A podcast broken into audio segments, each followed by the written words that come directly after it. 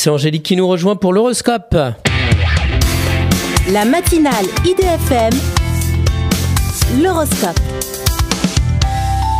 Bonjour Angélique. Bonjour à tous, bonjour Christophe. Bélier, certaines opportunités risquent de rendre jaloux les membres de votre famille. Taureau, une attitude mesurée vous permet de gérer la pression avec intelligence. Gémeaux, fiez-vous à votre expérience sans vous laisser influencer par des promesses.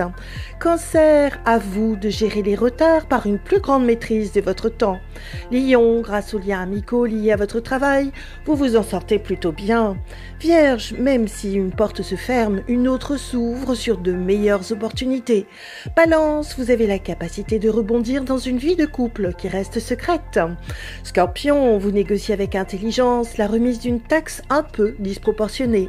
Sagittaire, vous déployez toute votre énergie pour entreprendre sur de nouvelles bases.